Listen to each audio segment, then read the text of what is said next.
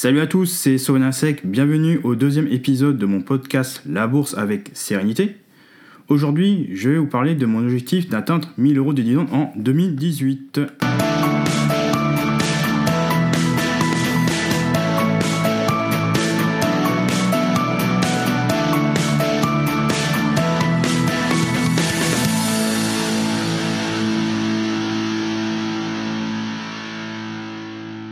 Vous avez souvent le mauvais réflexe que l'investissement en action rime avec les plus-values.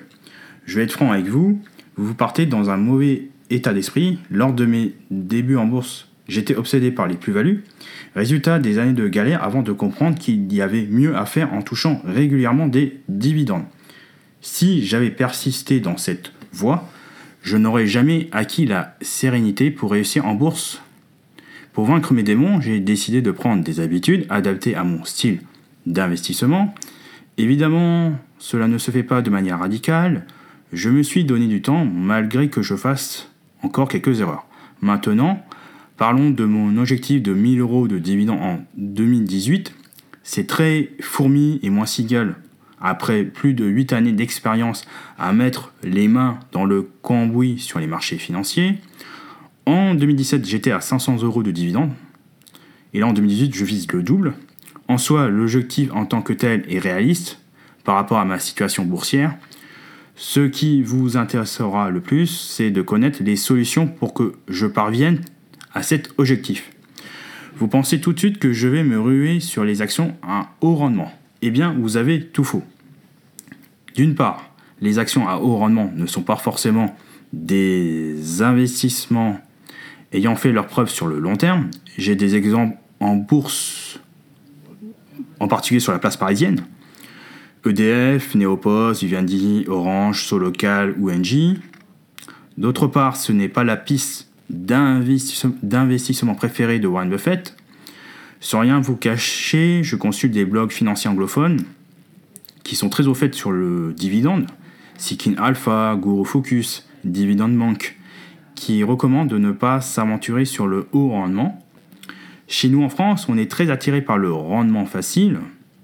C'est culturel, c'est pas une critique. C'est difficile de changer cette mentalité chez les particuliers français. Et idem pour la plupart des professionnels en gestion de patrimoine qui tombent dans cette illusion financière. Comme votre temps est précieux, voici mes deux pistes pour viser euh, 1000 euros euh, de dividendes en 2018. Là où je tiens à garder, à garder une frontière, c'est que je vais donner euh, mes pistes. Mais à l'intérieur de ces pistes, je ne vais pas vous, vous expliquer comment je vais faire concrètement. Pourquoi? Parce que cela regarde que moi. Parce que cela peut faire l'objet d'une autre formation à moyen terme. Première solution, construire un portefeuille d'immobilier coté. Vous avez les REIT aux États-Unis, les SIC en France, les SICAFI en Belgique et les SBI aux Pays-Bas. Leur point commun est que ce sont des sociétés cotées qui investissent et gèrent des biens immobiliers. Elles se rémunèrent grâce aux loyers versés par leurs locataires. Elles possèdent un statut fiscal particulier. Elles ont l'obligation de verser entre 80 et 90% de leurs revenus à leurs actionnaires sous forme de dividendes et un pourcentage de plus-value sur leur section d'actifs. Là où je vous demande d'être attentif, c'est que l'immobilier coté est un secteur très spécifique. Les ratios financiers que vous utilisez habituellement, comme le Price Earning Ratio, le PER, ou le ratio dividende sur bénéfice par action, c'est-à-dire le payout ratio, ne sont pas fiables. Aux États-Unis, il y a une vraie pédagogie pour informer gratuitement les investisseurs, particuliers et professionnels, avec le site nerit.com. En France, c'est assez vague avec pierrepapier.fr. Depuis deux ans, certains euh, sous-secteurs de l'immobilier souffrent. Le commerce avec l'expansion d'Amazon dans la grande distribution, bien que je trouve que les acteurs de marché réagissent excessivement comme des moutons enragés, la santé avec des décisions politiques inattendues qui peut être dommageables, comme Donald Trump qui veut, euh, veut saccager euh, Obamacare. Évidemment, la remontée des taux hein, qui peut déraper euh, et conjuguer avec une forte inflation. plus forte que, que prévu. Mon sentiment est que ce secteur est délaissé pour des raisons que j'ai citées précédemment, et il y a quand même une forme de bullshit entre euh, la crainte des taux et euh, les foncières cotées.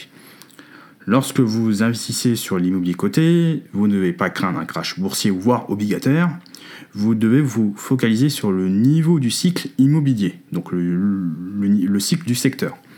Dans les années 1970-1980, l'inflation était très élevée, et cela n'a pas empêché l'immobilier coté de surperformer. Et euh, en cette période, avoir des obligations était très néfaste. Et durant ce semestre à venir, je ferai sur Upside Bourse un spécial immobilier coté. Je ne vais pas vous expliquer comment investir précisément. Ce qui pourrait vous convenir, c'est de connaître les grandes lignes de ce secteur et comment ne pas tomber dans le piège du rendement en trompe-l'œil. Deuxième solution, faire de la vente de put sur les options. Si vous êtes novice en bourse, vous risquez d'être largué. Je vous recommande les sites 7invest de Paul Marcel et Zen Options de Gaël Debal pour vous initier sur les options. Entre parenthèses, à ne pas confondre avec les options binaires qui sont à bannir. Vous pensez que cela relève du suicide en cas de retour de forte volatilité, comme c'est le cas depuis euh, février 2018 euh, Évidemment, euh, je ne vais pas aller à l'improviste. Pourquoi Je sais ce que je veux faire en termes d'objectifs. Je peux la pratiquer sans avoir recours à l'effet de levier avec le cash secured put. L'inconvénient du cash secured put est que vous devez avoir beaucoup de cash pour la pratiquer régulièrement. Pour l'instant, je dispose euh, d'un capital potentiel proche de 8000 à 10 000 euros honnêtement, à ce jour, c'est beaucoup pour moi. Et pour un professionnel de la, finance, c'est évidemment dérisoire. J'ai deux objectifs précis, toucher des revenus immédiatement sur des actions que je souhaite avoir dans mon portefeuille, euh, mais, elles sont, euh, euh, elles sont survalorisées en termes de ratio court-bénéfice ou par rapport à leur valeur intrinsèque chère à Warren Buffett, et racheter l'action à un prix compétitif par rapport au marché grâce à la prime sur les options de vente de put. Bref, être assigné, c'est-à-dire si le cours de l'action touche le strike de la vente de put, n'est pas forcément une fatalité si vous savez ce que vous faites. Et par ailleurs, je suis payé pour ma patience.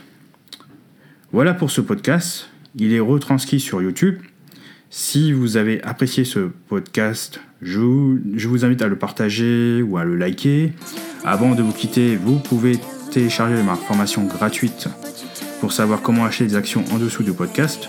Sur YouTube, vous le trouverez en cliquant sur le i en haut à droite. Enfin, n'hésitez pas à me suivre sur les réseaux sociaux. Sur ce, je vous dis au revoir et à la prochaine.